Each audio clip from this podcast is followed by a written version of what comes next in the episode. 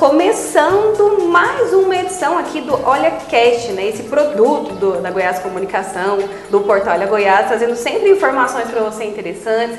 E nessa rodada, né, nessa série, nós vamos entrevistar jovens empresários aqui de Rio Verde, pessoas que estão empreendendo, trazendo novidades para todo mundo. E a gente quer saber um pouquinho o que, que move, né? Quais são as forças, de onde vieram as experiências e o que, que vai acontecer daqui para frente com esse pessoal. A gente está falando tanto em futuro, tanto em inovação. E hoje eu recebo aqui Pedro Paulo, né, da Futura Imóveis. Muito obrigada pela sua participação conosco. É um prazer estar aqui com você. Eu que agradeço o convite, obrigado pela oportunidade. É um jovem rapaz, vocês estão vendo, né? Muito bonito, é comunicador, fala nas redes sociais o tempo todo. De onde veio já essa veia sua assim, hein, Pedro Paulo?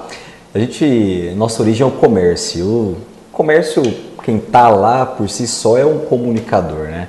Quem está no comércio, quem nasce no comércio, vive de relacionamento. Então vem de berço isso.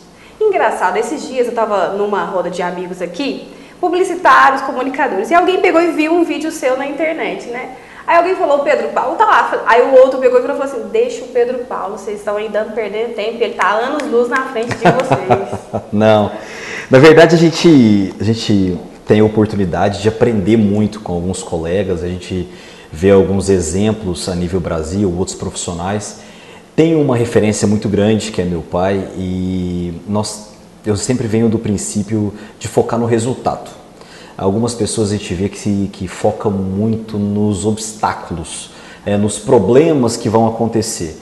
O problema a gente já sabe que ele pode vir ou não. Então se você focar nele, você vai parar. Qual que é a minha ideia sempre? Vamos para frente se der errado, a gente não vai fazer de novo, mas vamos para frente. Se ficar aguardando alguém fazer, você sempre vai sair atrás. Então eu gosto sempre de sair na frente, tá na frente, se quebrar a cara, vamos embora de novo. Essa é a ideia, nunca parar. Nunca parar. Então a gente está começando já quase do meio para o fim dessa história, mas vamos voltar um pouquinho, vamos saber um pouco das suas origens, né? Quem não conhece muito bem de você. Você falou para mim que nasceu em Tumbiara. Nasci em Tumbiara, uhum. Goiás. Meus pais vieram para cá em 82. E meu pai era um vendedor de máquinas agrícolas numa revenda de Tubiara e veio fazer a região, gostou da região, acreditou.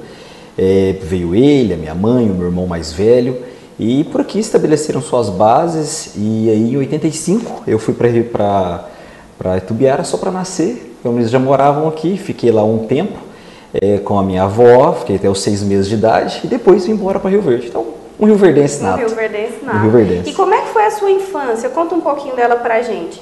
Uh, hoje em dia a gente vê os pais muito na atividade, no trabalho. Às vezes os pais, nós mesmos cobramos um pouco, mas antigamente não era muito comum isso. Como é que foi a sua infância?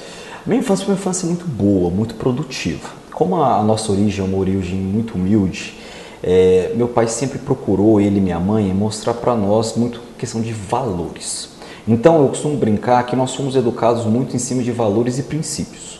Então nós somos educados dentro do centro espírita, nosso berço é espírita, nós somos criados dentro do Rotary, relacionamento que nós falamos agora há pouco. Então desde o início as nossas férias eram ou na empresa trabalhando, ou na fazenda trabalhando, ou sempre aprendendo. E meus pais eles sempre procuraram nos ocupar muito, com muito esporte, aulas de inglês, aulas de música, tudo. Ou seja, relacionamento, disciplina, tudo. Então foi uma infância muito legal, foi muito bacana. Falo que aproveitei tudo que poderia aproveitar, é, todas as brincadeiras saudáveis que se poderiam ter. E comecei o meu comércio com 7 anos de idade, que eu comecei, comecei vendendo, assim? foi. Eu comecei vendendo juju no prédio, porque muito minha mãe pedia para fazer para mim, muitos amiguinhos queriam. E aí eu comecei a vender no prédio juju e, e a minha mãe, e eu via meu pai sempre vendendo tudo, né? Uhum. No, dos comércios dele, e aí eu acabei pedindo para minha mãe uma caixinha de isopor para vender. E ela me deu, e eu saí vendendo, foi minha primeira atividade. E esse estalo foi seu mesmo? Foi, foi meu, foi embora. Na verdade, sim, minha mãe descobriu por uma vizinha que eu estava fazendo escondido. É, aí ela danou comigo, mas depois me apoiou. Então, assim, é, foi uma infância muito gostosa, foi uma infância muito bacana, foi legal. Eu tive todos, todas as etapas que poderia aproveitar, aproveitei você, logo depois, foi morar em São Paulo. Fui, fui morar em São Paulo. Fiz até, até o ensino fundamental aqui em Rio Verde. É, passei por duas escolas, uma que foi um. Sempre falo com ela de boca cheia, infelizmente ela fechou com essa pandemia, que é a Escola Pastor Azul. Mas tinha uma professora lá que eu vou lembrar sempre dela, que era a dona Célia. Não foi professora minha, era uma coordenadora, altamente disciplinadora. E eu agradeço ela até hoje. E depois eu fui para São Paulo É, fui para outra escola aqui em Rio Verde, acabei saindo dela e fui para São Paulo estudar, fazer o um ensino médio lá em São Paulo. É, tive a oportunidade, meus pais me deram essa oportunidade de estudar fora e foi um, um baita do aprendizado. E essa é uma realidade, a gente estava até comentando antes, diferente de hoje em dia, né, Pedro Paulo? Ah. Jovem rapaz e morar sozinho em São Paulo? A realidade hoje é diferente até para as crianças. O mundo hoje é um pouco diferente. Naquela época você não tinha celular, é, você computador, o acesso era muito difícil, é, as escolas eram muito disciplinadoras. Então eu fui estudar num instituto presbiteriano lá em São Paulo e eles são muito disciplinadores. Então eu passava o dia na escola, eu não tinha tempo para outras coisas. Hoje é tudo muito aberto, tudo muito livre, qualquer pessoa tem acesso a um Uber, pode sair de casa, coisas assim. E na nossa época nós tínhamos que acabar fazendo isso. É, então acaba que talvez eu, eu quero acreditar que o jovem daquela época ele tinha um pouco mais de maturidade é, forçada do que é de hoje. E por isso esse jovem naquela época, aquele jovem que já empreende agora? Pode ser, pode ser. Tive a oportunidade de voltar para Rio Verde e comecei a trabalhar logo que voltei, né?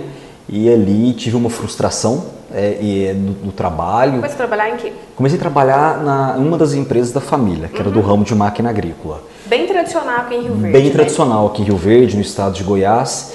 E infelizmente, nossa, eu passei por um sabor falta de experiência, falta de maturidade, aliado com série de outros problemas mercadológicos. E essa frustração foi talvez uma das minhas maiores professoras que eu tive. Durante algum tempo eu tive muita vergonha de comentar sobre esse assunto. É, de dois, três anos para cá eu falo de boca cheia que eu passei por essa frustração. Porque hoje eu vejo alguns caminhos tão mais fáceis que se eu não tivesse passado por essa frustração eu não veria isso. E o que, que você chama dessa frustração? eu não consegui tocar o negócio. Eu tive a oportunidade de pegar um negócio pronto, mas infelizmente eu não tinha, acho que capacidade administrativa ainda. Talvez a minha gestão era, não era tão aflorada como é hoje e eu não tive essa, esse poder de administrar um negócio do tamanho que era. Você fez agronomia, então estava ligado à área. Estava ligado à área. É, e está ligado às outras áreas de negócio da família também, mas Desde então, eu segui carreira solo. Fui trabalhar sozinho, segui as minhas, a, a, a, as minhas vontades, claro, com muita orientação do meu grande mentor, que é meu pai, com muito apoio da minha mãe, é, mas segui, passei por algumas dificuldades que não precisaria passar. Meu pai me ofereceu apoio algumas vezes, eu não quis aceitar, porque eu sempre lembrava de quando ele começou e aonde ele chegou. Então eu também queria chegar nisso. É, tive várias portas fechadas, o que é natural, isso eu acho que todo jovem empreendedor hoje, a primeira coisa que ele tem que saber é a ter estômago. E eu tive que ter estômago, a gente engole alguns de sabores. Você vê que aquelas pessoas que você falava assim, eu posso contar com ela. Você não Depois. pode. Não conta. Só que isso é aprendizado. Tem sempre que lembrar que tem um dia depois da manhã. E esse dia para nós chegou. Há em cinco anos que nós fundamos a Futura, Hoje nós somos. Não, não pula assim, não. Ah, eu quero continua. saber justamente isso. Você estava lá na empresa de revenda de máquinas que vocês isso. tinham. E aí a gente ouviu muito falar de vocês, principalmente de você nessa época. Mas depois veio o mercado de imóveis. Isso. Como que foi essa transição? Em 99, é, meu pai já tinha outros negócios, outros ramos, e um dos ramos dele era o ramo imobiliário. Só que o ramo dele imobiliário é um ramo de empreendimento. Então, ele faz incorporações. Loteamentos, condomínios, prédios, tudo. O primeiro condomínio do interior do estado de Goiás foi dele, acho que um dos condomínios mais luxuosos de Rio Verde é dele também hoje. E eu via muitos profissionais da área vendendo os produtos dele, administrando a carteira dos produtos dele e lançando os produtos dele. E outros construindo. E a gente começou a pensar, poxa, por que, que eu não posso vender o produto dele se está dentro de casa? Por que, que eu não posso isso? Só que se eu fizesse isso com ele, eu novamente estaria ligado direto a ele, eu não seguiria minha carreira solo. Aí que veio a ideia, então vou entrar nesse mercado. E então eu passei de um consumidor de imóveis para um vendedor de imóveis, com experiência zero. Só que com a experiência da frustração da antiga concessionária. E naquele momento eu vi que eu precisava de pessoas já preparadas. E foi onde eu comecei a virar minha cabeça para gestão de pessoas, não gestão do negócio. Então o imóvel passou a ser secundário para mim, porque eu estava focado em gerir pessoas muito melhores que eu.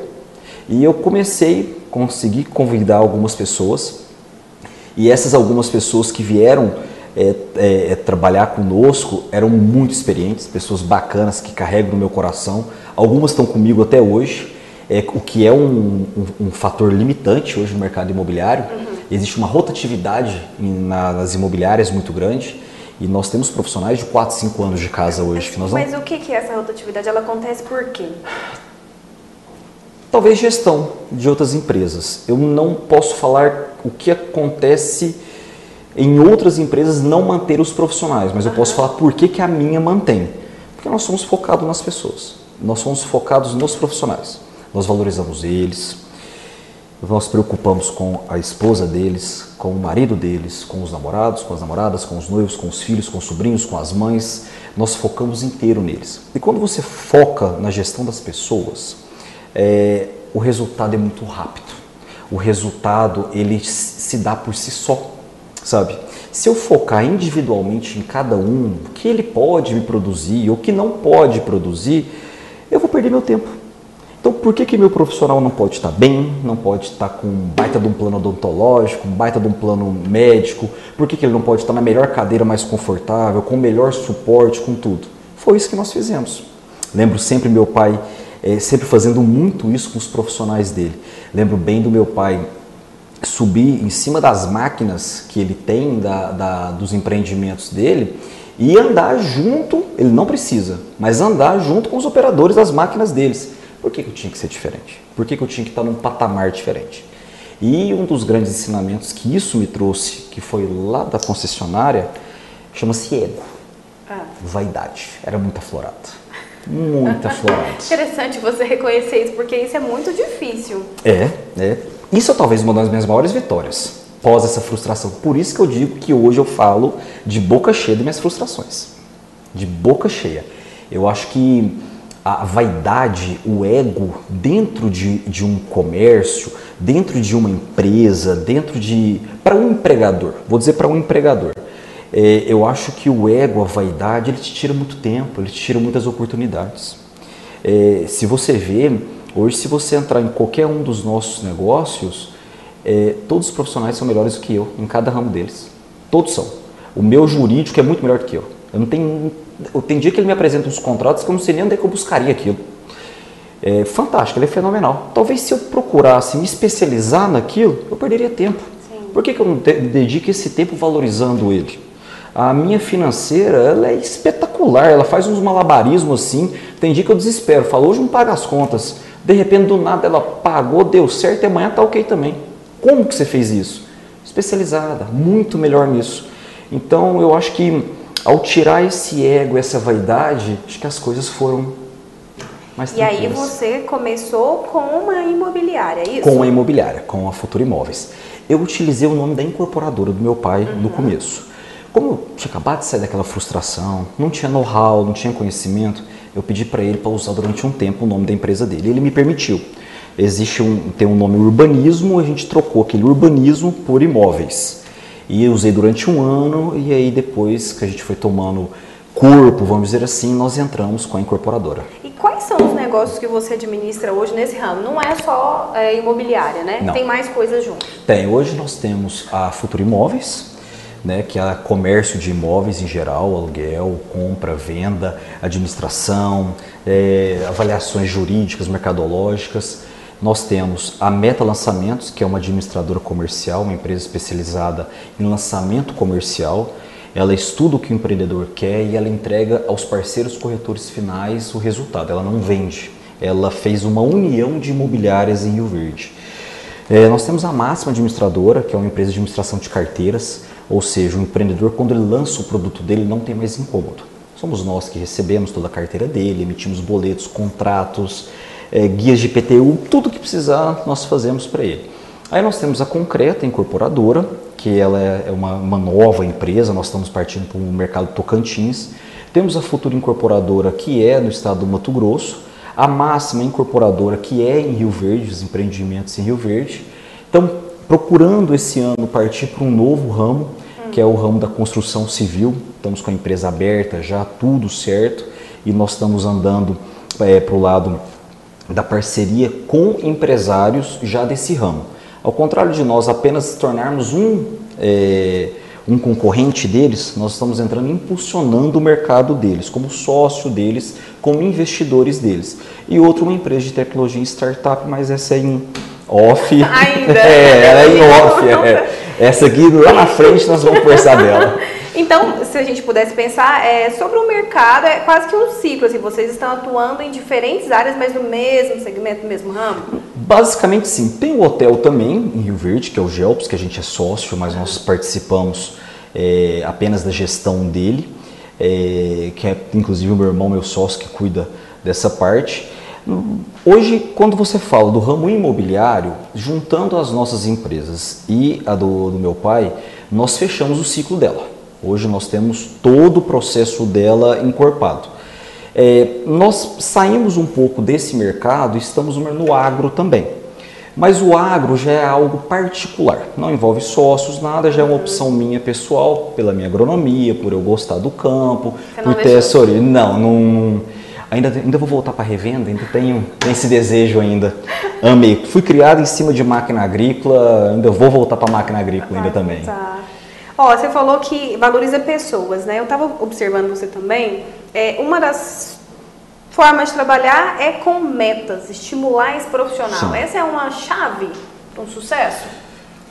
Imagina assim, é, vou tentar fazer uma, uma analogia. Eu acho que chave para o sucesso, ela não existe. É, hoje eu tive conversando com uma profissional que está vindo somar na nossa equipe e ela falou assim: Nossa, mas de tudo isso que você tirou minhas dúvidas, eu tinha que ter vindo para cá antes. Eu falei: Não pense que aqui é perfeito. Nós temos inúmeros defeitos e nós vamos ter defeitos. Quanto mais nós crescermos, mais problemas vão aparecer. Isso é natural. Uhum. Lembra da história que eu te falei do estômago? O estômago. Tem estômago. Pedro, você acha que meta é o que muda o profissional? Não, mas ele é um fator que acrescenta bastante. E a gente sempre achou que os profissionais eles têm que ser valorizados. Valorizados pelo esforço, valorizados pela dedicação, a meritocracia. É natural, tenho lá, como sei que tem em outras empresas, eu tenho em outras empresas, tem um profissional que fica atrás da cadeira e tem o que bota a pastinha no braço e vai bater na porta do cliente. Esse profissional merece mais. Ele está debaixo do sol, ele está debaixo da chuva. Então, o que ele produzir mais, ele vai ganhar também. É isso. É a chave? Não, mas tem um peso ah, bem importante. e o pessoal gosta bastante, gosta, né? Gosta, Não muito. tem como não gostar. É, eu vi em algumas fotos de vocês na, no Instagram um gesto. Que, que gesto é esse? De onde surgiu isso? Como é que é isso? Vocês fazem assim? É, parece que é o número um? É o número um. Sempre ao contrário, ao contrário assim, ao contrário fazer assim, ao, assim. É, olha só que interessante como que a situação, como que a gente tem que, que analisar as coisas. Eu poderia te falar assim, não, isso aí eu inventei quando eu abri a empresa. Não. Quando nós atingimos a primeira meta e me pediram, poxa, a gente podia fazer uma festinha tal, foi onde eu bati. falei, bom, se todo mês eles baterem uma meta X, eu vou dar uma festa para eles todos os meses. Então, além da premiação, eles têm a meta coletiva, que é a festa da empresa inteira. Não é só o corretor que ganha, é o administrativo, o atendimento, recepcionista, segura tudo, todo mundo ganha. É, inclusive nessa pandemia, como não podia fazer, o que, que nós fizemos? Nós pegamos os pegamos kits de churrasco com um parceiro de Rio Verde, com os kits de cerveja e mandamos na casa de cada um, para ter as suas festas também não deixar de ter. Afinal, bateram a meta. Uhum. Resultado: quando a gente fez isso, um profissional, que foi um grande parceiro nosso, hoje ele não está mais, hoje ele saiu e, e montou o próprio negócio dele. E tenho muita gratidão por ele, me ajudou muito. Foi um começo que eu não entendia nada. Então era assim, quando eu precisava de alguma informação eu ia nele, sabe? E nessa festa ele falou assim, é, nós vamos ser o primeiro num lançamento que vai ter. E no mês seguinte teve um lançamento, um loteamento em Rio Verde. E nós vendemos quase que o dobro do segundo colocado. E aí nós tiramos uma foto, primeiro lugar, só isso, naquela venda. Só que aquilo se tornou tanto número um, número um, que hoje os nossos clientes vão postar uma foto com um brinde e eles postam o número um, ficou a marca registrada. Hum, já, já participamos de outros empreendimentos depois que não fomos o primeiro colocado e postamos mesmo assim. É a nossa marca registrada. Não quer dizer que a gente foi o campeão, mas Tem uma mensagem subliminar. Tem uma mensagem subliminar, exatamente, exatamente. É, eu vi que, que o pessoal gosta bastante mesmo, utiliza essa imagem. É. Bom, então você também, como a gente falou lá no início, eu gosto de chamar de garoto propaganda, porque é uma pergunta que eu faço que a gente tem observado no mercado da, de imobiliário e de comunicação também. Mais envolvimento de alguns gestores. que Uhum. Talvez a gente não via isso no passado, aqui em Rio Verde, por exemplo. Talvez isso está vindo de outros lugares. É, a, pessoa, a pessoa colocando o próprio rosto, a própria cara dela mesma, assim, estou dizendo, estou te falando isso daqui e tal. E você tem isso. Já é reflexo da não vaidade? Sim. Quando eu comecei no mercado imobiliário, o que que, o que, que eu percebia? Muita gente achava que o mercado imobiliário era um mercado concorrido. Ele não é um mercado concorrido. Aliás, é, perdão. Só que existem outros mercados que são muito mais concorridos, como o mercado agrícola. E o mercado agrícola, ou você se relaciona com o cliente ou você não vende para ele. Porque ali o mercado agrícola você tem que atender o pro- produtor, mas você tem que ser amigo da esposa dele, do genro, da nora, do filho, da filha. E quando eu entrei para o mercado é, imobiliário, eu percebi que era tudo muito frio, muito panfleto, muita imagem. E aí me deu esse estalo, meu irmão. O Breno falou assim: Pedro, você fala muito bem, por que, que você não grava um vídeo falando? Se você viu o primeiro vídeo, gaguejava tudo, uma edição assim, ainda era magrinha ainda, e, e não tinha barba branca, não tinha nada. Era coisa mais gostosa que foi, mas foi uma experiência muito legal. Por quê? As pessoas começaram a procurar do produto pelo rapaz do vídeo. Entendeu? Muitas pessoas, como não conheciam a Futura, passaram a conhecer o Pedro Paulo por causa dos vídeos. Até então, pessoas não me conheciam. Eu lembro muito bem que eu cheguei na, num, num evento que teve no shopping, um feirão, casa show, alguma coisa assim. Lembro, estava por lá. É. E uma senhora comprou um terreno de uma, de uma profissional que se tornou uma grande amiga. E ela falou assim: eu vi que ela apontava né, para ela. Ela virou e falou: não, vem cá. Eu saí de onde eu estava, fui lá. Ela falou que te viu no vídeo. Ela falou assim: ah, eu vi seu vídeo, por isso que eu vim aqui. Só que eu achei que você fosse mais alto. Olha, E assim, você vê que aquilo marcou para pra, as pessoas. E aí que a gente começou, cada vez mais. Hoje acabou que os concorrentes tudo basicamente estão seguindo, É, fazendo. né? Mas assim, eu acho que quando você está no ambiente, você se torna uma referência. A sua expressão. Algumas pessoas às vezes extrapolam um pouco isso. Ah, essa casa aqui é maravilhosa. E às vezes a casa não é aquilo tudo. Então não faça um marketing para iludir o seu cliente, porque ele vai comprar aquela casa, ele vai morar lá. E se não for aquilo que você vendeu, ele vai deitar no travesseiro te odiando. Então vendo aqui. ainda vai falar, né? Ainda vai falar. Ainda vai falar, Exatamente, porque exatamente. O que acontece é falar do que aconteceu, né? Justamente. Falamos, falamos muito, muito mesmo. Bom, a gente está caminhando para o nosso fim, né? Mas antes disso, eu vou te fazer algumas perguntas. Na verdade, eu vou te falar algumas palavras. Tipo Marília Gabriela, mentira. Bate e volta? Vamos? É. E aí você vai me dizer o que vem à sua mente, né? Sim. Sobre isso. Futura. Sonho, Rio Verde. sonho.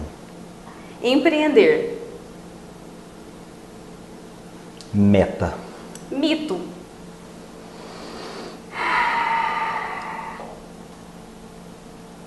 meu pai. Verdade. Era um mito proibido ou um mi- mito como ídolo? O que você imagina de mito? Meu pai. Hum. O que você falou? Desculpa. Verdade. Dói, mas é o melhor professor. Sucesso. Sempre à frente. Filhos. Você é pai agora. Aê! Lourenço vem aí. E como tá essa emoção? Ótimo. Ótimo. Mudando a rotina completamente. Em casa, assim, tá? É sempre foi meu sonho, né?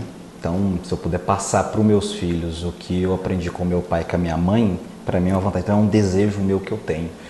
Então, foi quando a minha noiva Letícia me contou, foi assim espetacular. A gente está nas nuvens. Imagino. Nas nuvens.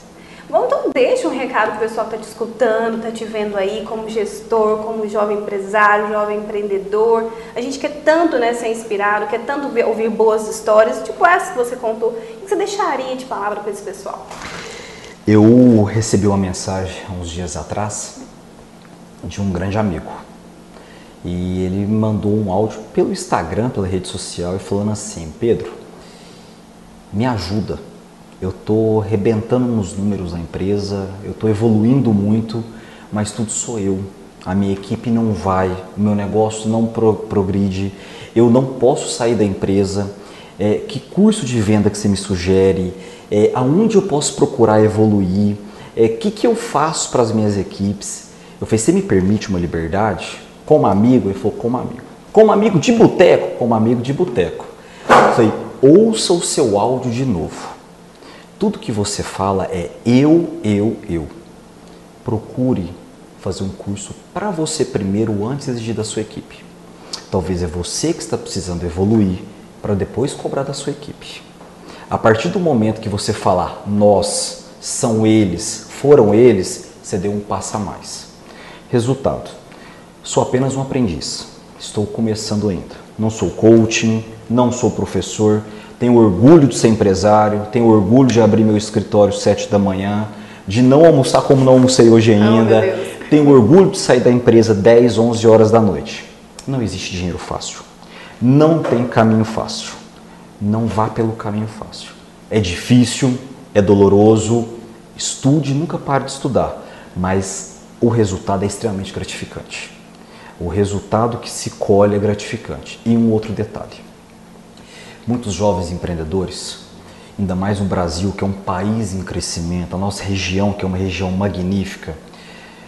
Muita gente ganha dinheiro e pensa no seu carro importado, na sua casa, na sua roupa de marca e esquece da parte social. Se você está ganhando o seu dinheiro, cresceu, deu certo, ajuda alguém. Isso vai te fazer evoluir cada vez mais. Minha última palavra é essa. Joia. Então hoje conversamos com Pedro Paulo da Futura Imóveis. Muito obrigada mesmo por estar conosco aqui e que esse podcast né, possa inspirar muita gente, possa levar muitas histórias aí para frente, que as pessoas possam também nos sugerir, né? Quem que eles vão querer ouvir aqui, quem que eles vão querer ver. E é isso, nós ficamos por aqui hoje.